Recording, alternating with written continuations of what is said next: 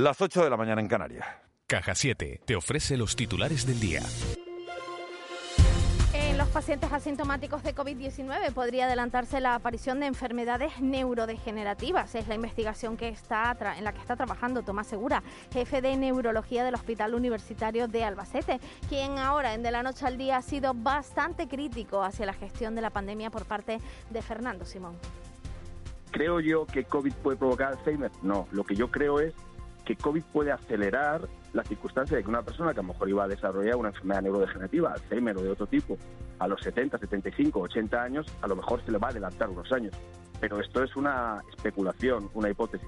Los científicos estamos ahora centrados un poco en esto, los neurólogos sobre todo, se están haciendo estudios para intentar determinar marcadores de neurodegeneración, que los tenemos, son moleculares, no salen en las analíticas normales, pero sí en las de los estudios eh, avanzados, y estos marcadores de neurodegeneración, ¿cómo están en los pacientes Hemos hablado con esta eminencia sanitaria en el día en el que la hasta ahora ministra de Política Territorial y Función Pública, Carolina Darias, sustituirá a Salvadorilla en la cartera más importante de la actualidad del Ejecutivo Central. Un cambio en el Ejecutivo no exento de polémica por el momento en el que se produce en medio de la tercera ola, con contagios de máximos desde el inicio de la pandemia y con la campaña de vacunación echando a caminar. Además, hoy asume la cartera que deja a Darias Miquel Iseta, primer secretario del PSOE catalán, y Pedro Sánchez ha defendido la capacidad de Carolina Darias. Carolina Darias ha compartido, como saben, eh, con Salvadorilla el día a día de la gestión de la pandemia, en primera línea del equipo frente al virus, presente tanto en el Consejo Interterritorial del Sistema Nacional de Salud como eh, también en las comisiones internas eh, que desde el Gobierno de España hemos tenido y hemos venido celebrando durante estos largos meses de pandemia conociendo además no solo a los responsables sanitarios de todas y cada una de las comunidades autónomas, sino también a sus presidentes, a sus presidentas, por su condición de ministra de Política Territorial y Función Pública. Y nos vamos hasta la isla de Lanzarote, de donde continúa en fase 4 de alarma por la elevada incidencia de COVID. El impacto económico de esta situación está siendo enorme, tal y como ha afirmado hoy en De la Noche al Día el presidente de la Cámara de Comercio de la isla, José Torres, que se ha referido al paquete de ayudas con las que por toda probabilidad se aprobarán mañana por parte del Consejo de Gobierno de Canarias. Ha insistido en que son insuficientes y cree que ya no hay ningún tipo de empresas, ni pymes, ni grande, que, ni pequeña ni grande, que pueda resistir esta situación. Torres asegura no entender que ha podido pasar para llegar a las cifras de contagios en la isla. El sector económico de la isla, pues si ya venía resentido, porque si Canarias vive del turismo, imagínese Lanzarote, que depende aún más del turismo, pues esto ha venido para, para, para crear, eh, pues, eh, en fin, peor bienestar de las personas, ¿no? Y bueno, y llevándolo como se puede y el Consejo Consultivo ha dado la razón al Ayuntamiento de Santa Cruz y determina que los pagos de la empresa en masa ASE Asasir en concepto del uso de la red municipal no están recogidos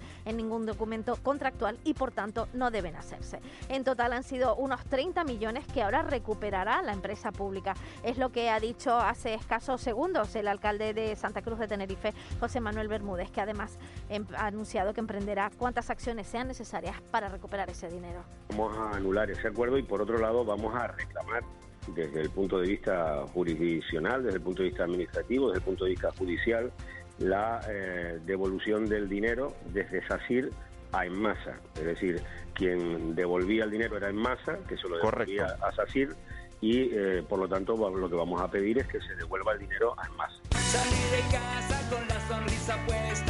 ¿Quieres vivir la vida en plan fácil? Descubre un mundo de ventajas entrando en cajasiete.com barra en plan fácil y da el salto a Caja 7. Salta conmigo, digo salta,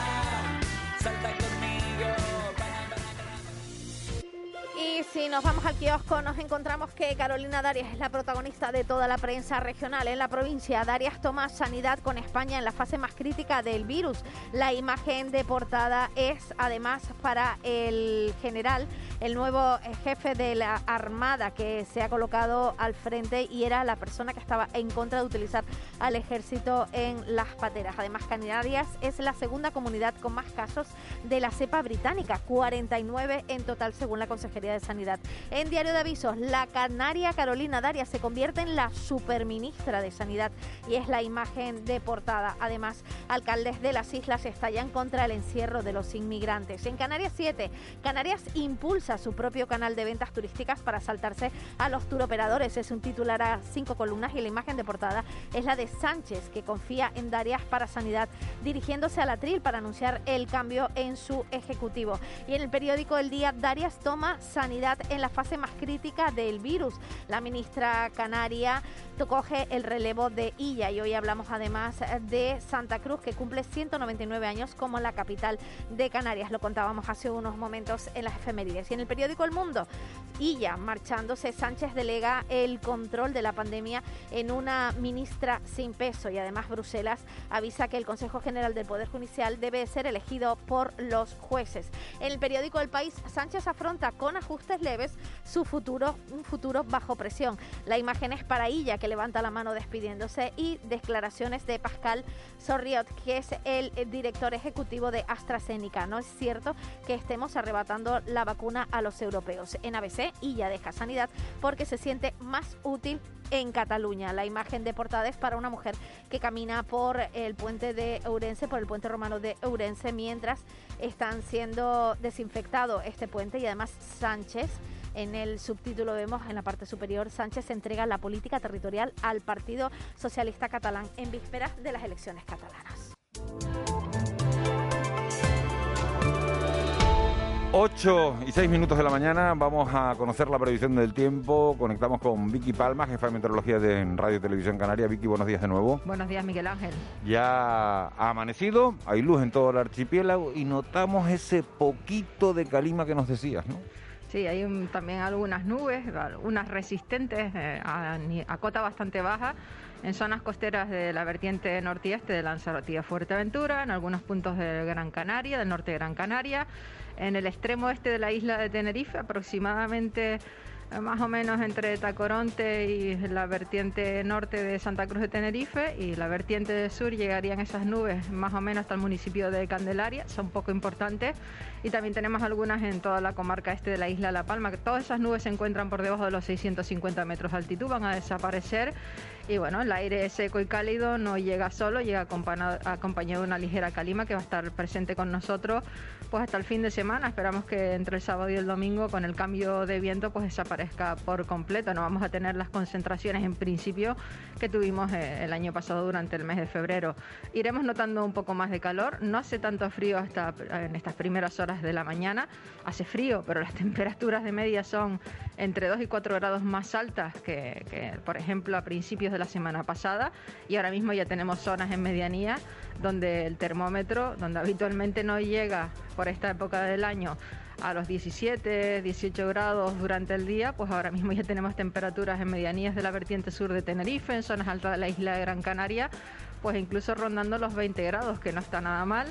Y bueno, en horas de mediodía hoy alguna máxima puede llegar a los 27 grados y mañana todavía notaremos un poquito más de calor. Bueno, de todas maneras tampoco hace tanto calor, ¿no? Porque, mira, estamos viendo Santa Cruz de Tenerife, 15 grados, Las Palmas de Gran Canaria, 17, Santa Cruz de La Palma, 11, ¿no? Santa Cruz de La Palma tiene un poquito más. tiene un poquito más. ¿Tiene más? Ah, pues La Palma. La Palma ponía aquí, me he colado yo, La Palma. A lo mejor estamos hablando de la temperatura del paso, ¿no? Que es donde hace más frío. Sí, más o menos esa sería la zona más fresquita hasta ahora, pero por ejemplo en La Palma ahora mismo los últimos datos, eh, las las la temperatura está en torno a los 11 grados en las zonas más altas, no en el Roque, ahí sí que la temperatura es bastante más fresca y algunas temperaturas ya de 17, 18 grados en zonas de costa. Entonces voy a tirar el iPhone a la basura, también te lo digo. A veces o borro, o borro no, no, es el iPhone, es la app esa, ¿no? La del tiempo, esa, la que tengo yo que es más mala que nada, ¿no? No, no, es que normalmente no actualizan, sino es la predicción que tendrías de temperatura hasta ahora, no es la temperatura real. ¿Es más fiable la del tiempo.es, Vicky? Eh, yo no tengo ninguna de ese estilo montada pero porque, tú te, porque tú te lo haces solita. Pero... no, en el móvil sí tengo que reconocer que si tengo... no te fías de ti misma, vamos, claro. Tengo una aplicación que se llama Windy, que, ah, bueno, tiene, tiene, bastantes modelos meteorológicos y bueno, si te quedas sin ordenador, pues puedes claro, echar pero esa, móvil. pero esa, esa, es de pago y no, no, están las cosas como no, no, hay, una, hay una parte ¿Hay una parte gratis que yo también es la ah, que pues tengo, mira, no tengo la parte de pago. Apúntenla bien, Windy.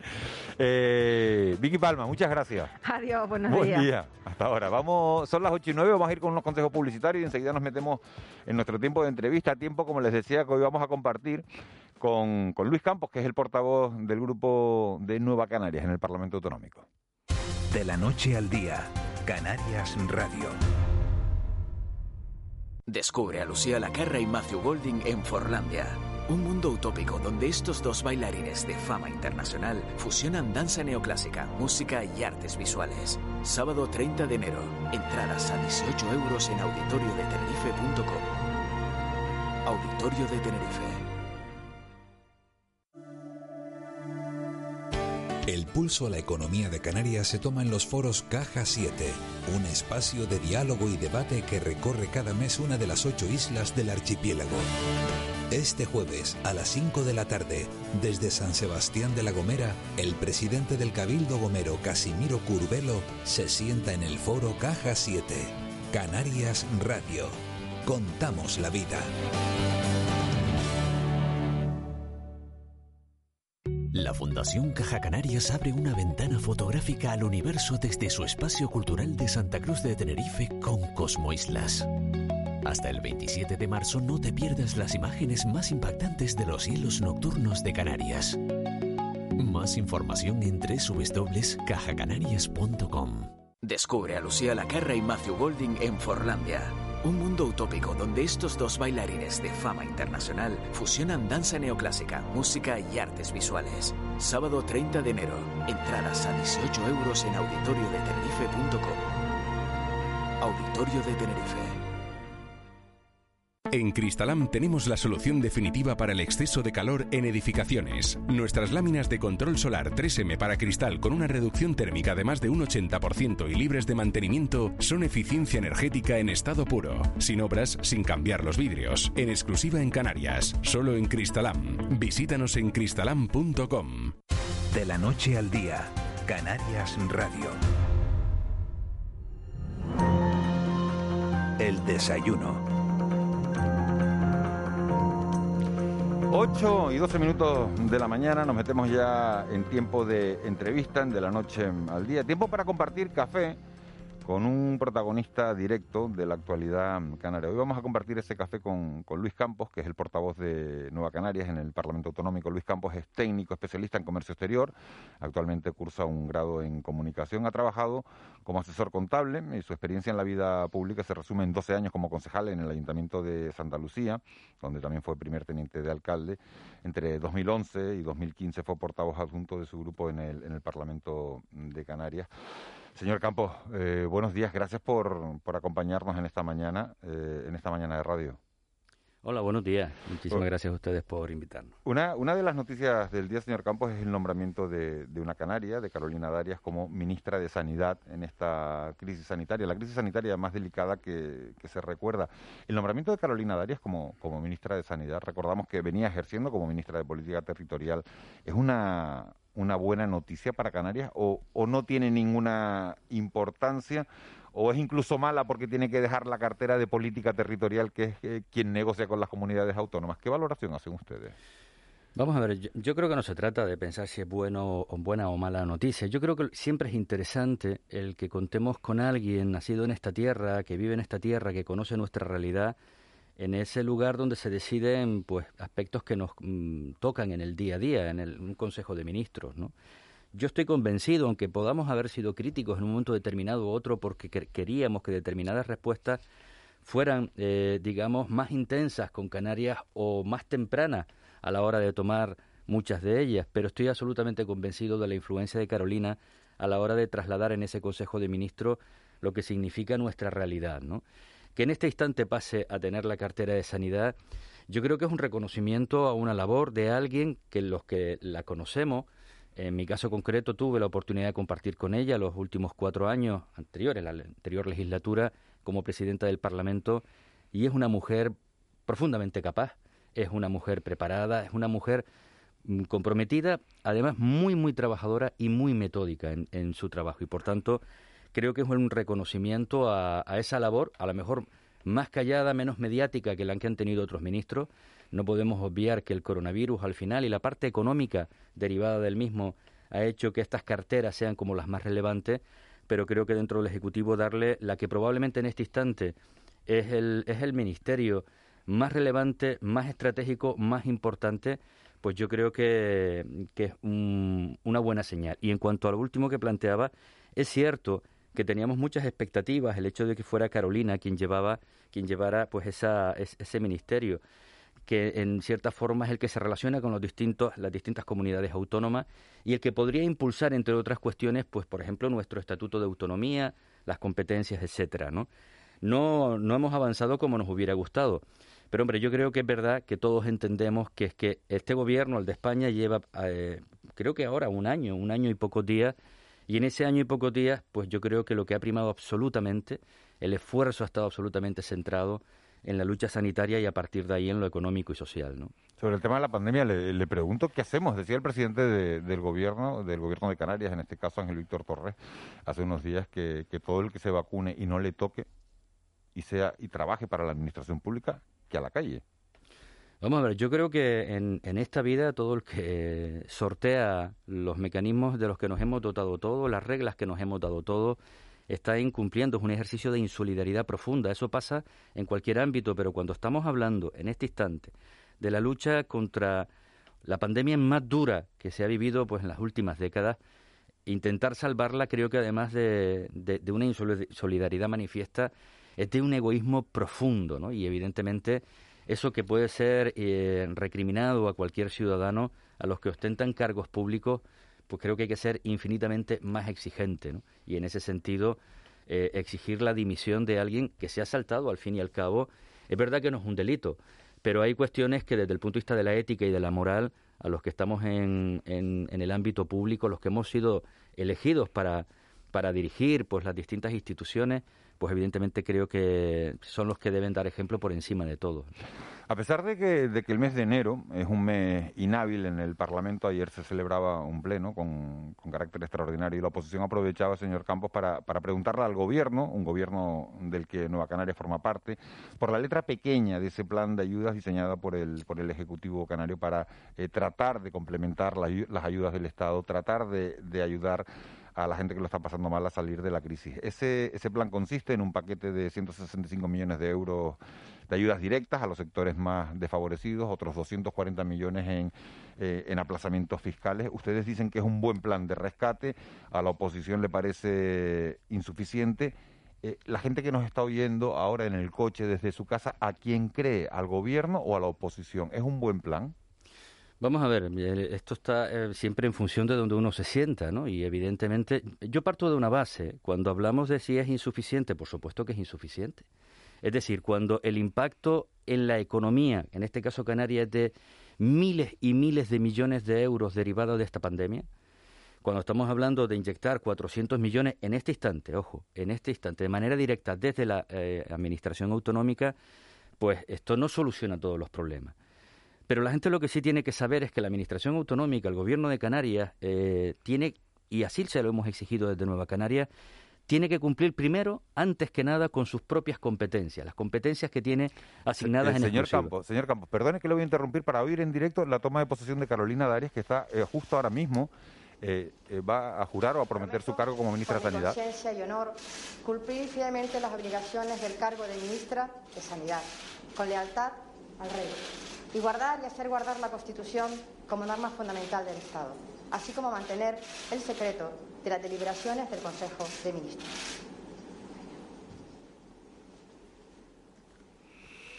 Bueno, disculpe que, la haya interrumpido, señor Campos, pero me parecía un momento eh, importante, ¿no? Eh, eh, esa, esa referencia bueno, en el Palacio de, de, la Zarzuela, que es la toma de posesión ahora mismo a las 8 y 18 minutos de la hora canaria y ahora mismo se están haciendo, bueno, está el rey con Pedro Sánchez, con el presidente del gobierno, también con, con Miquel Iceta y con Carolina Darias en esa foto de, de, familia de los nuevos de los nuevos ministros y bueno, una foto que será portada seguramente mañana de, de muchos periódicos, de periódicos en este archipiélago y periódicos a, a, a nivel nacional. Bueno, yo creo que la, actualidad obviamente manda. Eché en falta que hiciera alguna referencia a, la relación que tuvo conmigo como compañeros de trabajo. bueno, yo creo que es importante ese momento histórico y sobre todo para ella, ¿no? Creo que es un momento muy muy especial. Hablábamos de la mañana si, si, si era un marrón o era una responsabilidad y un compromiso y una lealtad con el Partido Socialista. No se puede decir que no. Cuando te ofrecen un cargo de este tipo en esta situación, eh, no se puede decir que no, ¿no? Evidentemente, yo creo que hay, hay momentos en, en cualquier ámbito de la vida y en la política también en el que puedes plantear que, que no estás o, preparado, que entiendes que, que, no quieres dar ese paso. Pero en circunstancias como esta, yo creo que obviamente no puedes decir que no. Con lo que planteaba con anterioridad, yo decía que desde Nueva Canarias estamos exigiendo al gobierno algo fundamental y es que cumpla con sus competencias primero que nada. Y sus competencias no puede olvidarlo la gente, es educación, sanidad y políticas sociales. Y en esto lo estamos haciendo mejor que el resto de comunidades. Ninguna comunidad contrató tantos sanitarios durante esta crisis y lo sigue manteniendo en plantilla como Canarias, más de 4.000. Ninguna comunidad contrató a tantos docentes para incorporarnos a los centros educativos con las mayores garantías posibles, tanto del punto de vista sanitario y, por supuesto, educativo, que Canarias. Más de 3.000 docentes y personal adscrito, digamos, al ámbito educativo. Un ejemplo muy claro. Madrid ha contratado en el ámbito de la docencia, en el, ámbito educativo, solo a 1.117 eh, profesores tienen cuatro veces más alumnado que Canarias y ha contratado a tres veces menos docentes que nosotros. Por cierto, la mayoría de ellos los despidió en diciembre. Nosotros los vamos a mantener como mínimo hasta final de curso. Por tanto, creo que es ahí donde nosotros tenemos que exigir la respuesta. A partir de ahí, por supuesto que luego hay que echar una mano a quienes peor lo pasen. Y hablamos de familias y personas más vulnerables. Hablamos del resto de instituciones públicas también, ayuntamientos y cabildos, pero también, y es fundamental, apoyar a todos los sectores económicos que lo están pasando fatal, son los que al final generan actividad económica y a través de ella empleo y por eso este plan importante, como digo, esto no va a solventar todos los problemas, pero también es el plan más potente que se ha presentado hasta ahora en cualquier comunidad en el ámbito español. Madrid, por ejemplo, no ha presentado todavía plan alguno. El País Vasco ha presentado un plan de 30 millones, anunciaba con grandes alaracas la, en Murcia un plan de 5 millones de euros a la, a la hostelería hace pocos días. Y en el caso de Canarias hablamos de ayudas directas, 165 millones de euros y 235 millones de euros en aplazamientos fiscales. Por cierto, no es, no es un plan que llega tarde, como dicen algunos, es que ya el año pasado, durante todo el 2020, fueron más de 95 millones de euros que también de manera directa se llevaron, se trasladaron a los distintos sectores productivos. Eh, buenos días, señor eh, Campos. Buenos días. Eh, en diciembre en diciembre del año 20, o sea, hace un mes, aunque parezca que hace un siglo. Parece que fue el año pasado, ¿no? Usted, decía en el Parlamento, defendía, eh, en el Pleno del Parlamento de Canarias, defendía eh, la decisión del Gobierno de Canarias de del famoso sistema para que los turistas pudieran entrar con el test de antígenos. Y usted decía, y pronuncia una frase que en la que yo me fijé ayer al preparar esta entrevista, dice, hasta ahora nos hemos dejado, no hemos dejado de agarrarnos a una esperanza. Mi pregunta es si eh, en, el, en el tema turístico eh, perdimos tiempo en las esperanzas y no debimos quizás actuar antes. Sé que eh, hablar de unas cosas a toro pasado pues es muy fácil, ¿no? Pero si hemos dejado quizás que se pudriera demasiado el, el tejido empresarial turístico. Vamos a ver, esa frase está en un contexto en el que yo planteo que cuando estábamos hablando al principio de la crisis, las esperanzas de esta crisis sanitaria, la pusimos en principio en que esto durara poco. Luego, cuando vimos que iba para largo, que se acabara pues el estado de alarma.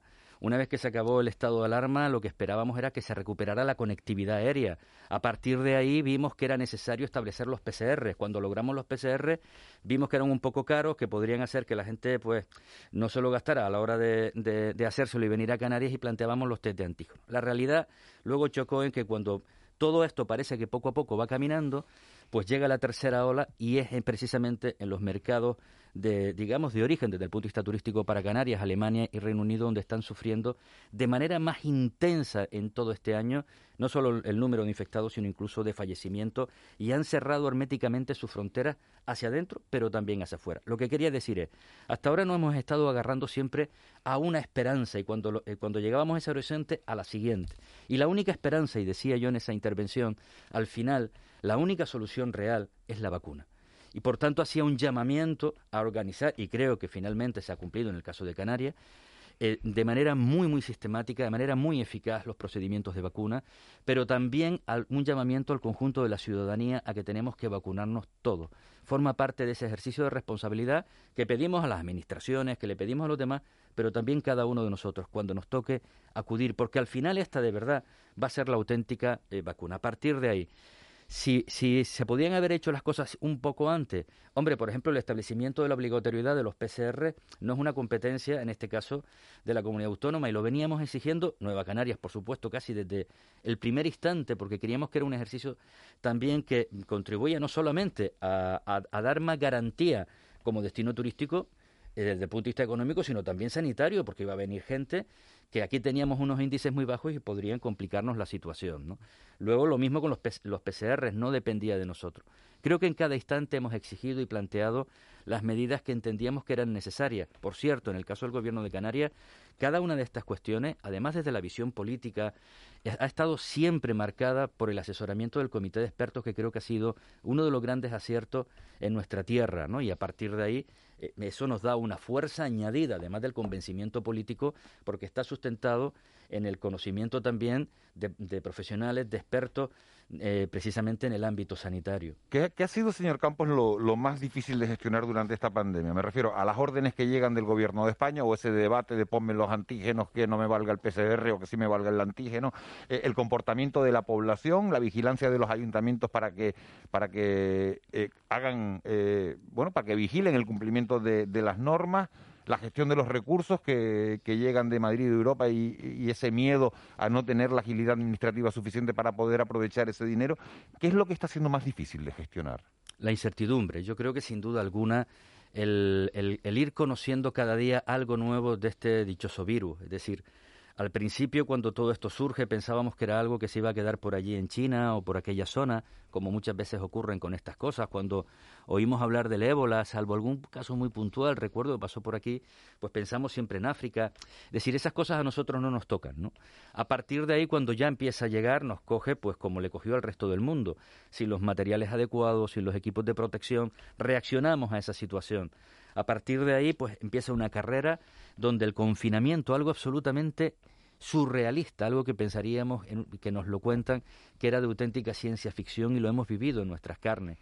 Hemos ido actuando, reaccionando, a veces más tarde de lo que podría ser, evidentemente, pero sobre algo tan novedoso, tan extraordinario, que lo recordaremos durante todas nuestras vidas, pero que es cuando conseguimos esa primera ola dominarla, por decirlo de alguna forma, pues llega la segunda con más virulencia y cuando esto sucede llega la tercera. Y ahora empiezan las cepas, la británica, la sudafricana. Es decir, en cada instante, por eso digo que la incertidumbre para mí es lo más complejo, porque es lo que hace y provoca que al final los protocolos que valían hace un año cuatro meses después ya no sirven y tres meses más tarde es necesario modificarlos. ¿no? Los niveles de alerta que existían hace un tiempo te obligan también a ir modificando sobre la marcha, pero yo creo que esa también es una de las grandes fortalezas, al menos en el caso de Canarias, la capacidad de reaccionar, la capacidad de tomar decisiones, y luego sí que creo, y en sentido positivo, y dándole la vuelta un poco a la pregunta, yo creo que hemos tenido una sociedad profundamente comprometida con este tema, por encima del resto. No significa, por supuesto, que siempre hay gente, bueno que, bueno, que sigue pensando que la Tierra es plana y cosas de este tipo, y, y, bueno, desalmados los tenemos en todas las sociedades, pero la inmensa mayoría creo que ha actuado. La inmensa y la importante coordinación entre todas las administraciones, y yo también quiero reconocer una cuestión. En el ámbito al menos del Parlamento de Canarias, creo que ha habido un ejercicio importante de colaboración de todas las fuerzas políticas, unas un poquito más que otras, pero de todas las fuerzas políticas, sobre todo en la primera fase que entendieron que tocaba ponerse al lado del gobierno en algo tan extraordinario y desconocido como era esto para remar juntos. Señor Campos, eh, ayer conocíamos un informe de, de Ockman Intermón que decía que, que el COVID ha incrementado Fíjese, en 800.000 personas, eh, las que están en riesgo de pobreza severa, 800.000 personas más en riesgo de pobreza severa. Estamos hablando de personas que viven con menos de 16 euros al día. Ustedes dicen que, sin embargo, con las ayudas que se han diseñado, tanto por parte de la Unión Europea, eh, por parte del Gobierno de España, por parte del Gobierno de Canarias, eh, no va a quedar nadie atrás. ¿Cómo cuadra eso de que no va a quedar nadie atrás con ese informe que se ha hecho público?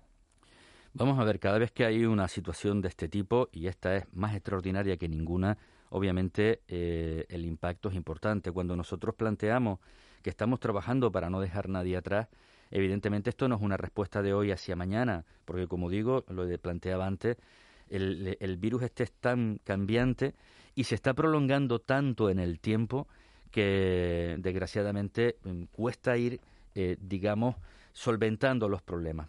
Con muchas de las medidas que se pusieron en marcha en los primeros meses, si no hubiera habido una segunda ola, teóricamente, pues podríamos haber, en este instante, la economía, yo no digo que estuviera exactamente igual ya que en 2019, pero estaría en una situación muy relevante. Lo que, lo que estoy planteando es lo siguiente. Por, parte del, bueno, primero por parte de la Unión Europea, afortunadamente ha habido una respuesta diametralmente opuesta a la de la anterior crisis, de una forma muy expansiva, generando recursos, inyectando liquidez a los distintos mercados. Eso ha sido fundamental. Por parte del Estado español también ha habido una respuesta muy importante, la de los ERTE, la más importante con, con diferencia, también la, la Sí, pero claro, lo de los ERTE es importante, señor Campos. Ayer decía el presidente que han llegado a Canarias 1.500 millones de euros en, concepto de ERTE, pero claro, eh, el ERTE sirve para ayudar al trabajador a salir adelante durante un tiempo, pero el empresario que paga por un local en una zona turística 3.000, 4.000, 5.000 euros por ese local que tiene la tienda cerrada, es verdad que le está llegando la ayuda al trabajador y, bueno, y es fundamental y es imprescindible, pero ¿cómo se salva ese ese empresario y cómo puede mantener el negocio abierto. Por eso el plan de medidas que plantea, entre otras cuestiones que presentábamos en el día, de, bueno, se presentaba en esta semana en el Parlamento y las distintas medidas que ya se han implementado también a lo largo del, del, año anterior, pero no solamente por parte del Gobierno de Canarias, sino de los cabildos y los ayuntamientos. Lo decía antes. ¿Esto es suficiente? Por supuesto que no. También es cierto, me consta que ha habido eh, propietarios de locales que no han cobrado nada durante los, al menos durante la época de confinamiento o han sido capaces de reducir, porque en esto se trata de tener un ejercicio de compromiso y de solidaridad todo, no solamente de la parte pública. Aquellos tenedores de, establecimientos que son conscientes que sus clientes están teniendo una merma de sus ingresos importantes derivada de esta situación, no de mala gestión, creo que era eh, es importante hacer un llamamiento también a que contribuyan desde ese punto de vista. A partir de ahí hay que hacer un reconocimiento al conjunto del empresariado porque está haciendo un esfuerzo absolutamente extraordinario. En ese sentido, no me cabe la menor duda. Y también exigimos, nosotros estamos planteando una exigencia a España, y lo decía ayer en mi intervención cuando valoraba positivamente el plan de Canarias Quería conocer en la comparativa con el resto de territorios de otras comunidades, pero no para sacar pecho frente a la oposición de que Canarias es la que tiene el plan más potente, que lo tiene, que otros territorios, sino por algo fundamental. Al menos desde Nueva Canarias, y me consta que desde el gobierno de Canarias le está exigiendo al gobierno del Estado también las transferencias, ayudas directas, que hasta ahora no lo ha hecho. Sí, reconocemos, como bien hablábamos, los ERTE o las líneas ECOS, pero no ayudas directas a los empresarios que peor lo están pasando. Y exigimos que también haya una cuantía importante en esta materia, pero no lo decimos de boquilla. Quería conocer cuál era nuestro papel con respecto al de otros territorios, porque nosotros sí lo estamos haciendo.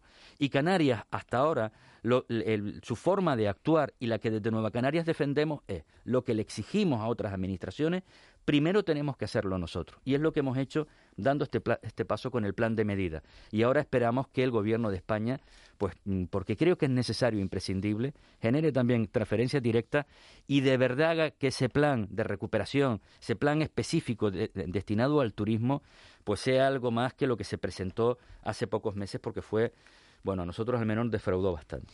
En la inmigración... Eh introduzco el tema, ¿no? que es otra de las grandes cuestiones del, tiempo que vivimos, tanto por, por parte de los inmigrantes que sufren pues la situación de vulneración de derechos, el, propio eh, trasiego de venir desde África hasta aquí, que, es tremendamente trágico, y después desde el punto de vista de la sociedad canaria que se ve sobrepasada. ¿no? Eh, usted ha sido crítico, usted ha pedido que se impulsen las derivaciones de inmigrantes. ¿Es tal vez la gestión de la inmigración la gran decepción de, de Canarias con el gobierno de Pedro Sánchez? Sin duda, por lo menos para Nueva Canarias ha sido el aspecto pues eh, más decepcionante en todos los sentidos. Porque es verdad que, mm, lo decía antes cuando hablábamos del COVID, eh, mm, hemos sido muy, hemos aplaudido algunas de las medidas porque mm, eh, a lo mejor ni se nos hubieran pasado por la cabeza a la mayoría. Por ejemplo, los ERTE. En, un momento, eh, cuando arranca la crisis, creo que fue una de las grandes medidas y además la siguen manteniendo. Yo creo que esto ha sido muy relevante. Hemos sido críticos con otros, pero es verdad que era, digamos, algo sobrevenido, nuevo, sobre lo que no teníamos experiencia ni aquí ni fuera. Sin embargo, con el fenómeno migratorio que Canarias en este instante pues tiene, no es cierto que esto sea una cuestión sobrevenida y nueva. Es verdad que muchas veces no sabes cuándo te van a llegar pues esos nuevos flujos de manera importante como los que estamos teniendo ahora, pero es que ya los tuvimos en el pasado. Y hombre, esa experiencia sí que piensa que podría haberse trasladado, nos podía servir para tener equipamientos, infraestructura, para tener ese conocimiento de cómo actuar, cómo reaccionar. Y creo que no lo hemos hecho en absoluto nada bien y se lo hemos exigido al Estado. En primer lugar, porque creo que tanto desde la Unión, fundamentalmente desde la Unión Europea, la política migratoria ha sido absolutamente lamentable, vergonzosa. El gran objetivo ha estado y donde se han volcado miles y miles de millones en poner, digamos, algunas barreras para que la gente no venga. Y se ha olvidado de la actuación en origen, que es la auténtica clave de esta cuestión. A partir de ahí, yo creo que el Estado ha fallado luego en otros aspectos esenciales desde los procedimientos o los mecanismos, digamos, de detección cuando la gente se traslada, que es lo que nos, el CIBE, por ejemplo, que permite no solamente detectar, sino cuando detecta esas embarcaciones, salvar vidas. Son muchísimas las que se han quedado en el camino. Y luego, una vez que ya están aquí, una acogida humanitaria. Es decir, eso es mm, absolutamente indispensable. Nosotros es lo que hemos planteado, una política integral migratoria con los derechos humanos como eje central. Lo de Arguineguín fue una vergüenza absoluta, pero es que antes de Arguineguín a lo que habíamos asistido era pabellones, eh, canchas deportivas. ¿Y lo de Barranco Seco está bien, señor Campos? El Barranco Seco... ¿O no lo sabemos porque no se puede entrar? Bueno, esa es otra de las quejas que yo creo que estamos trasladando y es la falta de transparencia y la falta, digamos, de visibilidad de algo que, que yo entiendo que no debe de esconderse. Es decir, es una realidad que tenemos aquí, es gente que vive en nuestra tierra. Distinto es que pensemos que todo el que le dé la gana, bueno, pues que vaya por allí a pasearse en medio de, de, de las instalaciones. No se trata de eso, pero, hombre, que al menos los profesionales de los medios de comunicación tengan acceso y, puedan eh, comprobar el día a día lo que está sucediendo, pues yo creo que sí. Evidentemente no son las instalaciones más dignas, ni mucho menos, pero cierto es que hay que reaccionar de alguna forma para tener una acogida lo más digna posible cuando te llegan miles de personas. Lo que era indignante es que el dique de un muelle, el dique de un muelle se convirtiera en el lugar de acogida de personas que en algunos casos llevaban días y días eh, a la deriva, que llegaban a una situación lamentable, además en un contexto COVID absolutamente hacinados todos y que llegó momentos en los que llegaron a ver en ese dique más de 2.000 personas. Por tanto, la acogida humanitaria es esencial, pero la gran clave para nosotros, una vez que ya están aquí, en este instante es la derivación hacia el resto del Estado español. Un ejercicio de solidaridad que en este instante no se está produciendo de manera efectiva ni transparente. Ha habido derivaciones de aquella manera. Y nosotros lo que planteamos es que sea a través de protocolos establecidos, donde participemos como un territorio afectado en este caso, que sea transparente para que no dependa exclusivamente de la voluntad o arbitrariedad de un ministro u otro y por tanto a partir de ahí pues que este, este, este fenómeno migratorio que tenemos en este instante no recaiga solo sobre los territorios fronteras como es en este caso Canarias. Sin embargo, en Arinaga se proyectó un Cruz Roja quiso instalar un campo y no, y no pudo ser por decisión del ayuntamiento. ¿No habrían estado mejor ahí? No, sí, pero vamos a ver. fíjese que yo en un primer lugar no entendí la, primera respuesta por parte del ayuntamiento, aunque es verdad, yo vivo al lado de ese lugar y le puedo garantizar que no es el lugar más idóneo. Es decir, desde el viento eh, que se produce en esa zona, eh, evidentemente no es el lugar más idóneo. Pero no solamente eso, fíjese, algo importante. Estamos hablando de espacios que, no, que digamos que ni siquiera son espacios que pertenecen al Estado. Nosotros lo que reivindicábamos es que el Estado empezara asumiendo su parte de responsabilidad, primero porque sus instalaciones, que ahora son las que ha empezado poco a poco a utilizar, se negaba a hacerlo por parte de algunos de los ministerios e intentaba trasladar la responsabilidad al final a la institución, al gobierno de Canarias, a los cabildos o a los ayuntamientos. Y nos parecía que eso no era lo correcto. Segundo, creo que fue una buena decisión porque en aquel instante, fíjese que se ha hablado de una capacidad para mil personas, hubo un fin de semana que solo ese fin de semana solo llegaron mil personas. Lo que se vivió en Arguineguín, si se hubiera colocado el campamento en la, zona de Arinaga, le puedo garantizar que aquello que decían que era provisional para unos meses se hubiera convertido en permanente. Y sobre todo por una cuestión, porque eso es lo que queremos evitar, que Canarias se termine convirtiendo en esa isla, en esos espacios cerrados, en esas cárceles que impiden que los inmigrantes que llegan aquí, no porque pretenden que este sea su destino definitivo, sino eh, lo que se les impide es dar el salto al resto del Estado español. Y si vamos conformando estos espacios que pueden tener un nivel de respuesta inmediato, y ahí podríamos llegar a entenderlo, mm, digamos muy, muy coyuntural, se van a terminar convirtiendo con la política actual del gobierno español y de la Unión Europea, se van a convertir en espacios definitivos y eso es lo que evidentemente, al menos desde Nueva Canaria, ni defendemos ni vamos a apoyar. Señor Campos, con brevedad, estamos en la recta final de, la, entrevista. La última, esta es la primera vez que está en, De la Noche al Día presencialmente, hemos hablado con usted en alguna que otra ocasión por teléfono, y la última vez que hablamos eh, por teléfono con usted fue la mañana eh, nos dijo usted primero que se llevaba muy bien con, con Sandra Domínguez, con, con, su compañera de grupo parlamentario, y, que era muy amigo, no sé si fue la palabra exacta, que se llevaba muy bien, y una hora más tarde Sandra Domínguez presentaba la baja del grupo parlamentario de, Nueva Canaria. ¿Sabía usted que Sandra Domínguez iba a tomar esa decisión cuando nos dijo que era que se llevaba muy bien y que era muy amiga? No, me enteré por la prensa. Eh, ¿Y, por qué? ¿Y por qué hizo eso? Vamos a ver, ¿Se sorprendió usted? Eh? En, primer lugar, cuando me preguntaron, obviamente, dije algo que era absolutamente cierto y es que nos llevábamos muy bien. Eh, y que... ¿Se siguen llevando igual de bien ahora? Sí, sí, sí. Vamos a ver, yo intento diferenciar el, ámbito de la política del ámbito mm, personal. De hecho, ayer coincidimos en el Parlamento y estuvimos hablando de manera afable. Es cierto que no comparto en absoluto lo que ha hecho, no lo comparto. Pero evidentemente, de ahí a que eso afecte a las relaciones personales, yo intento, reitero una vez más, separar estas cuestiones. Al menos sí creo que hubiera ¿Lo considera una puñalada esa palabra que se utiliza tanto en política? Lo considero un incumplimiento gravísimo de un acuerdo que dejaba bien claro que ella se presentaba no bajo las siglas de Nueva Canarias AMF, sino bajo las siglas de Nueva Canarias. Y en ese acuerdo quedaba bien claro que ese escaño pertenecía a Nueva Canaria y, por tanto, es una, un incumplimiento eh, muy grave eh, a lo firmado y a lo acordado. ¿Qué va a pasar en el Cabildo de Fuerteventura? ¿Va a seguir siendo presidente Blas Acosta? Eso se lo tendrá que preguntar a los que llevan pues un mes diciendo que tienen la moción de censura cerrada. Mm, hasta ahora no lo sabemos. Yo creo que va a ser clave el, pleno ordinario, que si no me equivoco será eh, mañana, eh, donde teóricamente tendría que dimitir eh, el consejero, en este caso Marcelino si dimite yo creo que es un paso adelante, porque supondría precisamente la entrada en la corporación de Sandra Domínguez, para que esa moción avanzara si las otras dos fuerzas políticas, en este caso eh, Coalición Canaria y Partido Popular, deciden eh, apoyarla.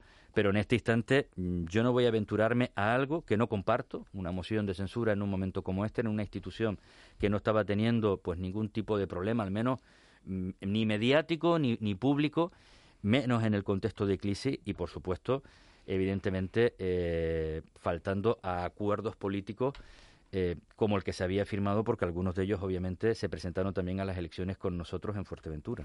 Fíjense que las entrevistas suelen ser de 20 minutos, llevamos 28 con el señor Campos, ha pasado eh, rapidísimo. Última pregunta, a ver si nos deja algún titular más, señor Campos. Eh, Raúl García, buenos días. Buenos días, señor Campos, muy buenos días. Buenos días. Es usted de respuesta larga. Aquí vamos a hablar de otras cosas que no sea política, ¿eh? así que se la lanzo directamente. Es usted muy paciente, tengo que decirlo, porque Miguel, oyentes, atentos a esto. El día 21 del, del 1 del año 21 y todas estas cosas, ¿se acuerda usted que hace nada de esto, no? Sí. Usted se paró delante de Twitter a las 21 horas 21 minutos en Canarias del día 21 del 1 del 21. O sea, ahí, se puede demostrar la paciencia que tuvo usted para lanzar el siguiente tweet. No, ahora sí que son las 21 horas, 21 minutos, 21 segundos del 21 del año 21 del siglo 21 cosas de vivir en Canarias. O sea, ¿qué hacía usted segundos antes de que llegara este momento? ¿Cuándo lanzó el tweet? Porque me imagino ahí de no, todavía no, esperen un momento que no me entre una llamada, que no haya un mensaje ni nada, sino para lanzarlo en el momento exacto, ¿no? Bueno, esto fue porque vi que el, todos los medios estatales pues eh, hicieron referencia a ese momento, pero claro, una, una, hora antes. ¿no? En Canarias nada, eh, Y evidentemente lo que quise poner de manifiesto es que, oye, nosotros existimos, no es verdad que sea ese instante, ese instante es ahora, ¿no? Para usted, dirá, el de Cuenca, pero, pero de Cuenca es ahora. Y la última, es usted muy de Las Palmas, eh, hasta el punto de qué, de, de, esa flipada, de ese momento que hizo usted, por qué eh, y qué para la Unión Deportiva Las Palmas, esas cosas que, que hemos hecho todos locos cuando, cuando hemos seguido un equipo de fútbol, ¿cuál ha sido la suya? Bueno, yo soy un auténtico fanático de la Unión Deportiva desde que era chiquitito. intento seguir, bueno, ahora no, evidentemente, pero no me perdía ningún partido en el estadio. Y brincar cuando marca las palmas. No voy al palco precisamente para poder gritar y brincar. O sea, es uno de los de, los de a mí no me invites al palco si quieres. Sí, Aunque lo que no he hecho nunca, si es verdad, es insultar, eh, porque creo que se pueden hacer otras cosas.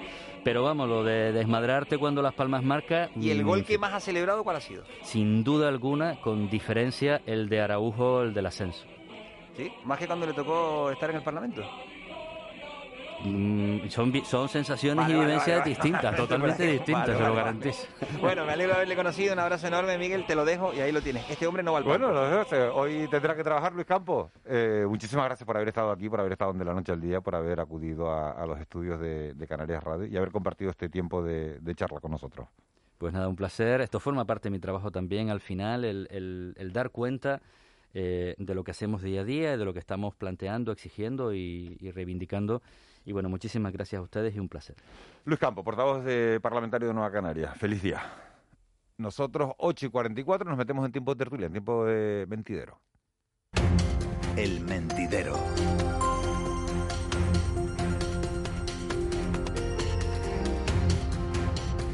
Ocho y 45, vaya mañana intensa la que hemos tenido. Le hemos dado en directo la toma de posesión de Carolina Darias como ministra de, de Sanidad. Sigue con nosotros Ángeles Arencibes, se incorporan a esta tertulia Saro Prieto, muy buenos días. Hola, buenos días. Y Manu Ribeiro, muy buenos días. Muy buenos días. A Manu siempre le pregunto dónde está Lanzarote o Fuerteventura. Lanzarote, Lanzarote. Bueno, o sea, confinan Lanzarote, lo ponen en, alerta 4 y tú no te quedas en Fuerteventura, sino que te vas para Lanzarote. No, pero eh, sí, lo de, lo de la alerta 4 en realidad han cerrado los bares antes. Han cerrado los bares antes. ¿Esto es lo único que lo notas? No me lo puedo creer. En la práctica sí. En la práctica sí, es decir, eh, ahora los bares están cerrando a las 5 de la tarde, antes cerraban, pues, entonces tiraban todo el, chicle horario que tenían y se ve menos aglomeraciones de gente, menos concentraciones de gente, pero también porque han pasado las fechas navideñas y eh, la cartera está un poco más lastimada. Eh, y en la práctica e, esa es la consecuencia directa y la isla sigue igual de vacía que antes de que antes cuando estaba en fase 3, es decir, el, el bajón turístico, el cero turístico de facto que existe en Canarias, en Lanzarote se ve con toda su crudeza. ¿Nos irán las cosas? Le pregunto a Saro, le pregunto a Manu, le pregunto a Ángeles. ¿Nos van a ir las cosas eh, mejor ahora con Carolina Dari gestionando la cartera de sanidad o nos van a ir exactamente igual? Yo creo que nos va, nos va a ir exactamente igual porque no creo que ella tenga tenga capacidad para decir para Canarias unas poquitas vacunas más que es mi tierra. No, yo creo que nos va a ir exactamente igual. Eh, y no nos está yendo mal, porque he visto cómo está la, situación en la península, la verdad es que nos está yendo fantásticamente. Bastante, efectivamente, Tasa de contagio de 900 mm, casos por cada 100.000 habitantes en, la, península. Es un horror, porque la peor isla que está es Lanzarote y tampoco tiene unos índices, mm, bueno, tiene unos índices preocupantes por en relación sobre todo con su población, pero eh, mm, el resto de las islas Gran Canaria pues también tiene una situación conflictiva, pero en Tenerife se ha producido que la verdad que yo no confiaba nada. Estamos hablando, de Lanzarote, 768 casos por cada 100.000, pues pero la media de Canarias es 188. 188, frente a los 900, prácticamente. O sea, que es y, lo de Tenerife porque ha sido, porque yo la verdad, los días de Navidad mm, tú salías a la calle y parece que no había restricciones. No sé si mm. la medida esa de que todos al aire libre ha permitido controlar más el virus pero bueno, pues yo espero que, que si ha funcionado en Tenerife, funcione perfectamente en Lanzarote.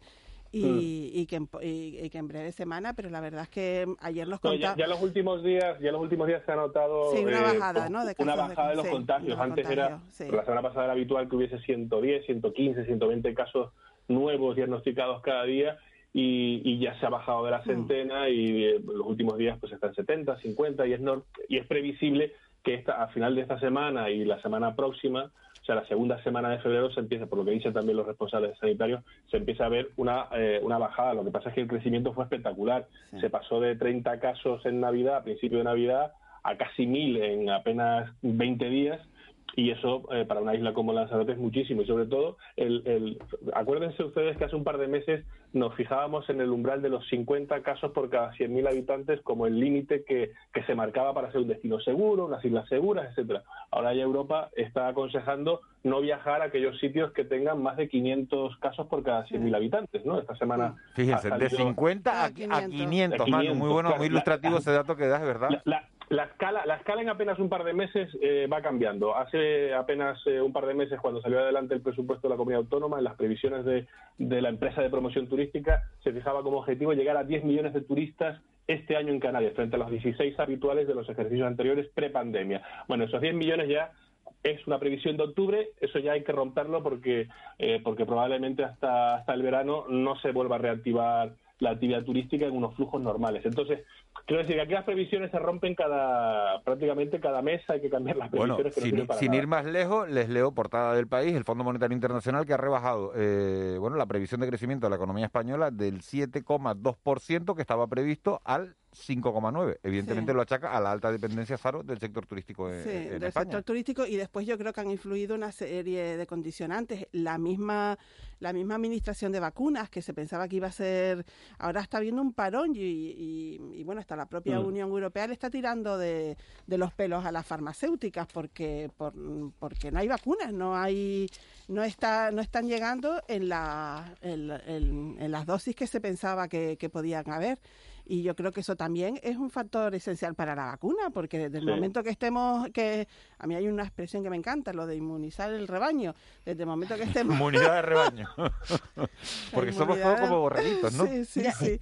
Y entonces, desde el momento de tal, yo creo que ahí la economía eh, mm, empezará a subir y se verá ya con la seguridad de- del turismo, de porque ahora mismo en el, Rei- por ejemplo, el Reino Unido, Alemania, la propia Holanda, los, los- los- perdón, los Países Bajos, eh, es todo un caos europeo y... y Mira, Sí, y por- y por mucho- y por- y por- y por mucho que en Canarias sepamos aprovechar la sexta dosis, como los retales, Sí. ¿no? que aprovechamos, aprovechamos Pero hasta mira, la última eso- gota. Pero mira, hay un aspecto, hay un aspecto de, de todo esto que, que estamos hablando de, de la pandemia que a mí me llama mucho la atención, que es el de, el de la forma en que se comunican los mensajes, ¿no?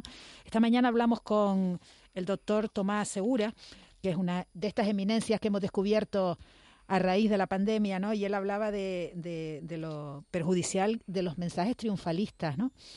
Y yo pienso, lo- los mensajes triunfalistas son perjudiciales porque bajamos la guardia. Pero Mm. también, por otro lado, hay otros mensajes. Por ejemplo, ayer Australia Navarro, eh, líder del PP, eh, eh, dice que el, el- la, el- la forma en que se han- el ritmo de vacunación en Canarias es desolador, que también es, es un mensaje eh, triunfalista al contrario, ¿no? El inverso, pero que no define la realidad. Eh, quiero decir que la comunicación en, en esta situación que vivimos eh, es muy importante y yo creo que no le estamos no la estamos cuidando cuidando eh, eh, de acuerdo a su Hombre, importancia hay, que, ¿no? hay, que, hay que manejarla de determinada manera. Saro, si nos llegan a decir en el primer momento que íbamos a estar en el confinamiento de marzo del año pasado, que íbamos a estar tres meses encerrados, nos tiramos Sí. por la ventana. Es mejor que nos lo dosificaran de 15 días en 15 días, ¿no? Sí, sí, sí. Yo creo que en un año, ¿O porque ustedes hubieran preferido que nos dijeran tres meses? No lo sé. Es que no lo sé. No lo sé. Es que ahora mismo tú te planteas, tal cual, no, no en Canarias, porque no nosotros no estamos en una situación para confirmarnos. De todas formas, no estamos en una situación para confirmarnos, pero estamos en una situación que tampoco es viva la vida, porque eh, Hay que la- el la cepa respeto. esa británica, por lo visto, es muy contagiosa y aquí se han visto ya algunas algunas Sí. muestras. Sí, ya, ya está aquí. Efectivamente, o sea, y que de repente la situación de hoy a mañana puede cambiar, pero total. Eh, y cuando eh, la situación misma de la península, ¿no? Ayer nos contaba un médico que salía de trabajar que era desolador cómo estaba, cómo, cómo estaban esas plantas COVID, ¿no? Con gente muriendo, con gente tal. Tú te planteas, cuando te cuentan esos los sanitarios, que son los que están ahí en la guerra, en la primera línea de guerra, ¿No sería mejor confinar a lo mejor 15 días, parar esto y tal? Después, claro, tenemos la experiencia de, de, de, de la irrupción, o sea, de la interrupción económica que supone eso, la influencia. Entonces, yo no me gustaría verme en la No, piel eh, sobre eh, quién decide eso, la esto, verdad. eh, lo- Los, sani- los sanitarios son los que están eh, soportando esta segunda carga y a- apuntaban antes, y es cierto que en términos porcentuales Lanzarote, por ejemplo, que es la isla que está en ese nivel 4 de alerta, no está tan mal si lo comparamos con la península, ¿no? Pero es cierto, por ejemplo, que Lanzarote, el hospital de Lanzarote tiene 10 camas de cuidados intensivos y esas 10 camas están ocupadas. De Bueno, hecho, había habilitar- tres- Yo creo que, fíjate, yo en este tema de la, de la había comunicación, menos- había menos, se, se habilitaron 10 y ahora esta mañana hay 14 personas en UCI y, se, y en total, pues más de 60 pacientes con coronavirus en el hospital, que eso es muchísimo porque además está afectando de forma de forma grave a personas mayores de 65 años, ¿no? aunque hay ingresados incluso en UCI que tienen 20 años, eh, en el caso de, la isla de Lanzarote. Pero ese es el, el, problema, de que también la dimensión sanitaria y la carga en el sistema sanitario público está siendo tremenda. Los propios sanitarios hablas con ellos y, en fin, eh, están soportando muchísimo. Y el equipo de rastreadores que, los equipos de rastreadores que hay, en una isla pequeña como Lanzarote, cada día tienen que hacer 500, 700 llamadas de, contactos directos de personas que han dado positivo. Esto ha pasado en este mes de enero. Claro, eso es a medio plazo insoportable para un sistema Por eso yo, mira, por eso insisto yo en el tema de la comunicación, porque ahora estamos comparando, diciendo, bueno, comparación con, con el resto del, del país o con el resto del continente europeo, estamos, estamos bien. Eh, eh, y, y, es, y, es, lógico que lo digamos porque necesitamos algo positivo, ¿no? Necesitamos decir algo positivo de nuestra situación porque también nos ronda la depresión y nos ronda pues, pues eso, esos problemas de, angustia y que, que, genera incertidumbre, ¿no? Pero yo creo que cada vez que hemos dicho que vamos bien, al momento, al tiempo, nos viene otro, otra caída, ¿no? Es como si bajamos la guardia y claro, el, el virus está entre nosotros y, y, y, a, y a, menos que encuentre una rendijita, pues se cuela y, y, el crecimiento es exponencial y muy rápido, ¿no? Ángela, en los, últimos días ha hablado mucho del posible desvío de, que no están llegando las vacunas a tiempo, que Pfizer no está cumpliendo con los contratos establecidos. Bueno, la propia Comisión Europea le ha tirado de las orejas a las farmacéuticas, con razón o sin razón, pero cuando el río suena, normalmente es porque la Comisión Europea no le tira de las orejas a todo el mundo así porque sí, sino porque alguna información debe manejar. Hoy sale una entrevista en la página 21 del diario El País en la que el director ejecutivo de AstraZeneca, Pascual Sorio, dice, no desviamos la vacuna de Europa a otros países para sacar beneficio. El rendimiento el bajo rendimiento ha sido mala suerte, no hay misterio en ello. Retrasar la segunda dosis es la estrategia correcta con otro fármaco. Y dice él que la, que la eh, eh, fábricas que tienen para suministrar esas vacunas a Europa son las que tienen un menor rendimiento, que ha sido una cuestión de mala suerte que no estén llegando las vacunas. Vaya. Es que estamos en sus manos, estamos en manos de los laboratorios. efectivamente, pero las farmacéuticas siempre han tenido un poder económico tremendo, o sea, no es ahora.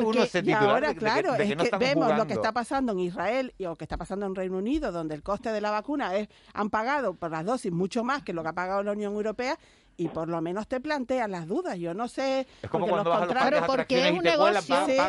te ponen una pulserita del Fast Eso es lo que pasa más rapidito, ¿no? Porque la salud es un negocio y en esta situación la Organización Mundial de la Salud lo ha dicho y lo ha denunciado, pues que los países empobrecidos no están recibiendo vacunas. Y esto es lo que no puede ser, porque aparte de que no es humanamente tolerable... Pero ya no los empobrecidos, estamos hablando del mejor postor. Estamos hablando de una subasta, no estamos hablando de países empobrecidos ahora mismo, no estamos hablando de Colombia, de Perú o de Ecuador, estamos hablando de España, de Reino Unido, de Francia, pues por eso te digo que es lo lamentable, que se está, que, es un gran negocio y estamos hablando de la salud de la humanidad y, estamos hablando, que también lo han dicho eh, fuentes de la OMS y otros científicos, que hasta que esta inmunidad de rebaño que tanto le gusta a Saro no llegue hasta eh, eh, todo el planeta, no, no, no habremos controlado este problema. Y aquí hay, hay una cuestión, hay ciertas empresas que son grandes corporaciones que ahora mismo tienen un volumen mastodóntico en el mercado no están sujetas a auditoría. Te sale un directivo, como eh, apuntaba el directivo de, de AstraZeneca, que te dice algo tú te lo tienes que creer porque no están sujetas a auditoría. Te dice que tienen problemas de producción como Pfizer, eh, que van a hacer unos retoques para aumentar la producción en el futuro, que ahora es malo, pero ¿Le el va a ser mejor. Y, le dice, pues, ¿Y qué le dice? Pues no te compro. Mira, en el lado, en el lado, en el lado positivo la noticia de Sanofi, ¿no? que también es de, ayer o de hoy, que Sanofi le ha dicho a Pfizer, bueno, mi vacuna va muy retrasada, me ofrezco fabricar la tuya, ¿no? Para, para aumentar la producción. Claro, pero es que aquí, es que aquí estamos ante un problema de salud pública planetario ¿Y qué es lo que debe primar? Eh, eh, digamos, eh, amortiguar el impacto de la pandemia o, la ley de la oferta y la demanda y encarecer los precios. cuando, hay, cuando hay poca producción aumenta el precio del producto. Eso está clarísimo porque la demanda además en este caso es todo el planeta. Y estas empresas están actuando de una manera, yo no diría irresponsable, pero sí da la impresión de que están por encima del bien y del mal y sabiendo que tienen en su poder algo que ahora mismo es fundamental no solamente para una parte de la población, sino para todo el Manu, planeta y no, para la no economía podemos planetaria. olvidar que el de BioNTech puso las acciones en bolsa al día siguiente de, de- de anunciarse. Y de todas formas, la, la Unión Europea debe tener un contrato con estas farmacéuticas. Yo no sé en qué términos está, porque yo creo no sé si se han hecho públicos. No, no los han dado a conocer, ¿no? Hay- una claro, parte que no se da a conocer. ¿no? Efectivamente, entonces eh, debe haber, mm, si tú te, te comprometes con una con una administración determinada de, de dosis de pues la tienes que cumplir, ¿no? A mí yo cuando incumplo un, un, un contrato me penalizan. Yo estoy impactado hoy, ya nos queda un minuto de tertulia prácticamente, se nos ha ido volando. Estoy impactado con la noticia esta de Disney, que tiene que retirar de la parrilla infantil Ah, eh, algunas películas por racismo. Estamos hablando de Dumbo, de Peter Pan y de los Aristógatos. Ay, Dios, pero no me acuerdo qué términos podía ser. Pero a ver, lo que va a hacer es que las busquemos todos ahora para No, verlas, claro, ¿no? de todas formas, ah, viendo con la perspectiva del tiempo, mm, Y hay no, quitan, mucha- y no quitan Bambi, que sí, eso sí que es La un trauma. crueldad, ¿eh? la Efe- la crueldad, por ejemplo. eso, Bambi es que Bambi, es, ¿no? o lo- es un ver, eh, de... O las formas en que representa a la mujer de ot- otras historias, ¿no? La Pero mira, princesita... Ángeles, Ángeles, eso, claro, em, eso es hace 40 años, 40, 50 años. Ahora lo veis con otra perspectiva. Hasta las niñas, yo creo que ven esa película, se tiran los pelos a la cabeza, pero hasta las propias canciones infantiles. A mí de pequeño me llamaban Dumbo, pero no me supuso ningún trauma. Hoy en día me llaman, hoy, hoy en día, sí, porque tengo las mismas orejas ahora con Bueno, 40 años que con, que con 8. Pero ahora le llamas Dumbo a un niño y te... te Mira, Manu, con la la mascarilla, policía. con las mascarillas puestas y después de dos años con, con los elásticos estos en las orejas, Sí, Dumbo vamos a hacer todo. sí, Dumbo sí. vamos a hacer todo. Manu Ribeiro, muchas gracias. Un placer. Saro Prieto, un placer. Venga, gracias por venir a la radio. Eh, Ángeles, hasta mañana. Hasta mañana. Beso grande. A las 9 llega Noemí Galván, ya con el boletín informativo y después vamos a hablar de oído, de oímos lo suficiente y después con Raúl García. Repaso la actualidad del día en clave de humor. Vamos con las noticias a las 9.